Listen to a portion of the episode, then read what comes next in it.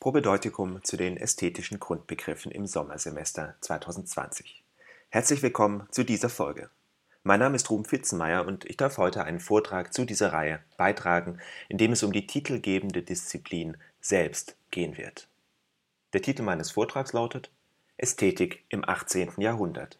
Erfindung und Entwicklung Baumgarten, Kant, Schiller. Es wird heute theoretisch und historisch. Beste Voraussetzungen für einen langweiligen Vortrag. Dass es dabei um Sinnlichkeit und ästhetische Erfahrung gehen wird, macht es hoffentlich besser. Im Zentrum steht die Disziplin der philosophischen Ästhetik und ihre historische Begründung und Entwicklung im 18. Jahrhundert. Mein Vortrag gliedert sich in drei Teile. Diese befassen sich mit Alexander Gottlieb Baumgarten, Immanuel Kant und Friedrich Schiller. Ich werde dabei in chronologischer Reihenfolge vorgehen und mit Baumgarten beginnen, mich danach ausführlicher mit Kants Kritik der Urteilskraft befassen und abschließend Schiller zu Wort kommen lassen, der in seinen Überlegungen zur Ästhetik und zum Schönen unmittelbar an Kant anschließt. Die Begründung dieser Auswahl ist kurz.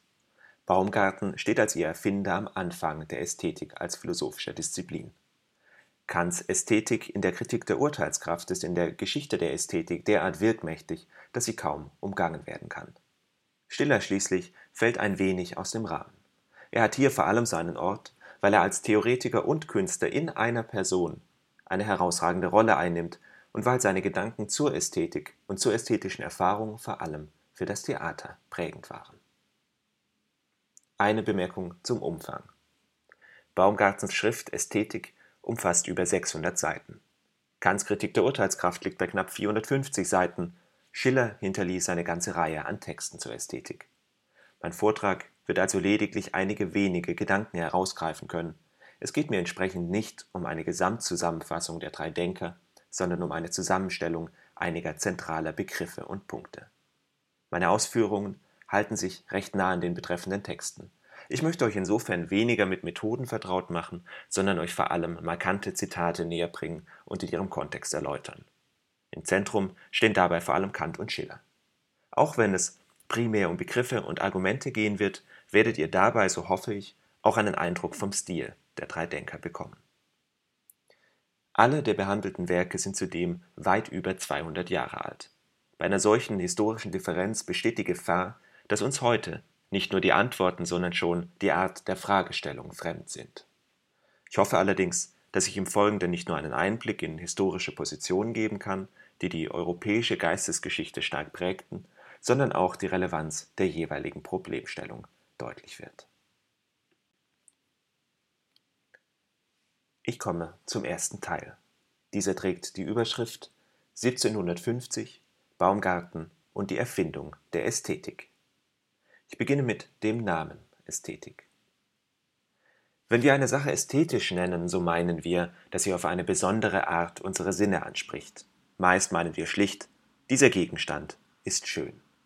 Ganz in diesem Sinne sagen wir, jemand sei ein Ästhet, wenn ein Mensch Sinn für das Schöne hat und sein Urteil und Geschmack weniger von praktischen Gesichtspunkten als durch Gestaltung, Aussehen oder Wohlgeformtheit bestimmt wird. In der Ästhetik geht es demnach um das Schöne, Ästhetik ist die Lehre oder Wissenschaft vom Schönen. Allerdings fällt nach den meisten Definitionen auch der Bereich der Kunst in die Ästhetik.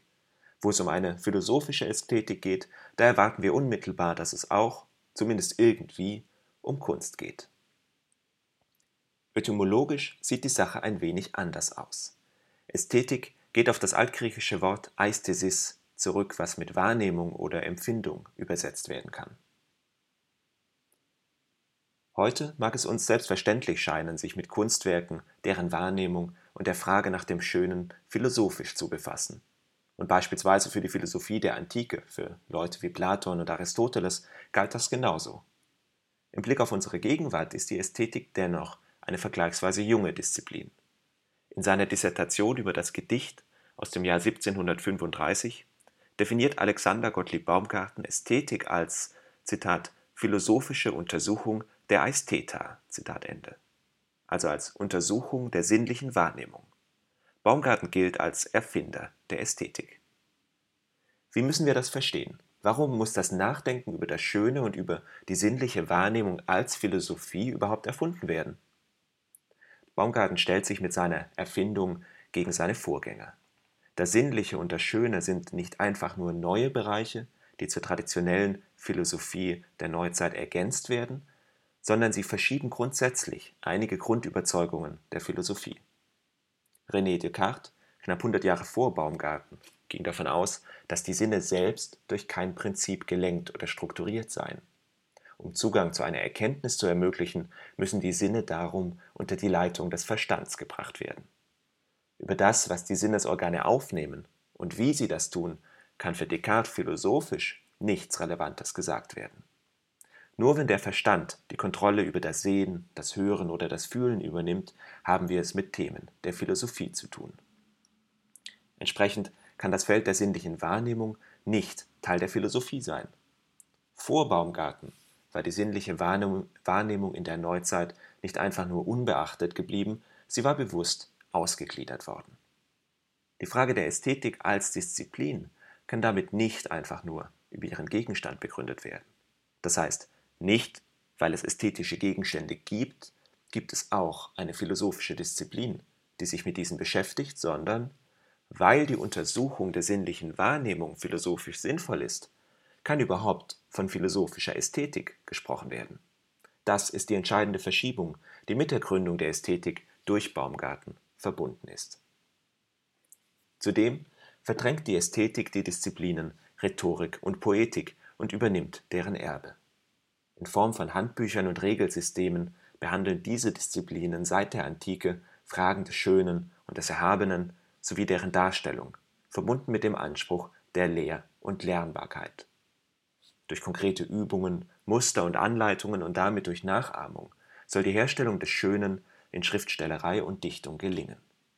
Aus beiden Bereichen, aus Rhetorik und Poetik, setzen sich Traditionslinien in der Ästhetik fort. Außerdem war besonders im Mittelalter das Nachdenken über das Schöne an die Harmonie des Kosmos und damit an die Schöpfung Gottes gebunden. Alexander Gottlieb Baumgarten wird nun 1714 in Berlin geboren. Er lehrt Philosophie in Halle an der Saale und später in Frankfurt an der Oder. Neben der Ästhetik zählt auch seine Metaphysik zu seinen Hauptwerken. Baumgarten gilt als Aufklärungsphilosoph, sein Denken steht ganz im Zeichen des Rationalismus. Gottfried Wilhelm Leibniz und Christian Wolff sind hier die entscheidenden Namen. In seinem Hauptwerk der Ästhetika von 1750 gibt uns Baumgarten nun folgende Definition. Die Ästhetik ist die Wissenschaft der sinnlichen Erkenntnis. Ihr Gegenstand sind die unteren Erkenntnisvermögen. Gefühl und Empfindung bzw. sinnliche Wahrnehmung und Einbildungskraft, aber auch Lust und Unlust. Diesen unteren Erkenntnisvermögen stehen die höheren Erkenntnisvermögen entgegen. Das sind Verstand und Vernunft. Wenn Baumgarten die Sinnlichkeit nun als Zitat Analogon der Vernunft Zitat Ende bezeichnet, dann erhebt er diese auf dieselbe Stufe wie Verstand und Vernunft. Die Erfindung der Ästhetik durch Baumgarten kann mit Christoph Menke wie folgt verstanden werden. Zitat Menke Das Sinnliche ist ein Gegenstand philosophischer Untersuchung wie jeder andere auch. Für Baumgarten also ein Gegenstand philosophischer Untersuchungen genauso wie die Handlungen des Verstandes. Zitat Ende. Die Ästhetik ist bei Baumgarten nun ein theoretisches und ein praktisches Projekt. Wie müssen wir das verstehen? Einerseits wird in der Ästhetik auf die sinnliche Wahrnehmung reflektiert. Die Ästhetik ist eine Wissenschaft, die sich als Wissenschaft mit den Sinnen befasst. Sie widmet sich zudem den schönen Dingen, das heißt der Kunst. Baumgartens Beispiele betreffen zum allergrößten Teil die Dichtung. Die Ästhetik erweitert die Erkenntnistheorie um all jene Dinge, die nicht deutlich erkannt werden können, das heißt um all das, was nicht begrifflich bestimmt werden kann.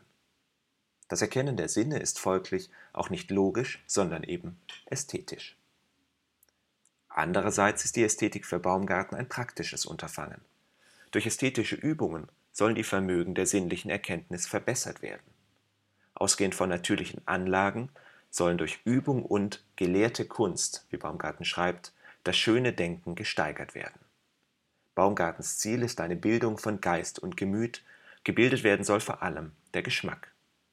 An anderer Stelle spricht Baumgarten unter anderem davon, dass die Sinne gelenkt werden müssen.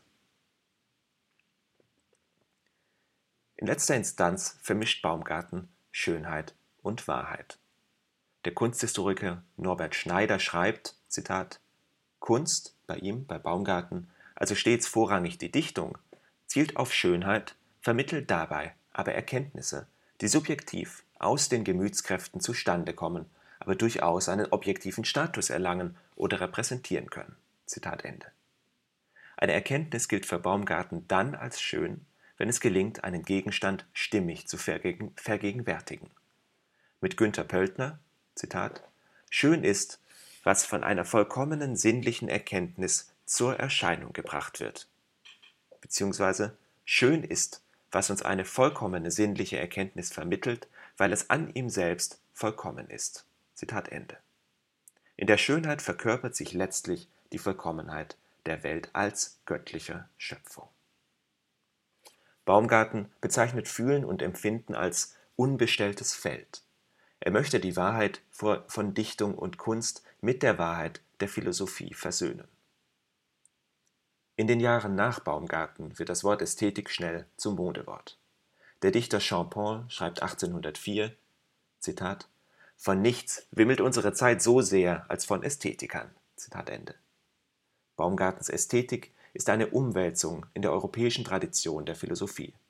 Waren die Künste bislang der Vernunft klar untergeordnet und wurden dem antiken Verständnis gemäß als Techne oder Ars primär als regelgeleitetes Mittel zu einem Zweck verstanden, erhalten sie nun einen Anspruch auf Wahrheit. Nach Baumgarten kann Erkenntnis nicht mehr ohne weiteres auf Logik beschränkt werden. Der ästhetische Horizont des Erkennens und Denkens hat durch Baumgarten sein eigenes Recht erhalten. Baumgarten versteht die Ästhetik sogar als Paralleldisziplin zur Logik, er selbst nennt sie ihre Schwesternkunst. Damit bin ich am Ende meines ersten Teils angelangt. Der nächste Teil wird sich dann ganz um Immanuel Kant drehen.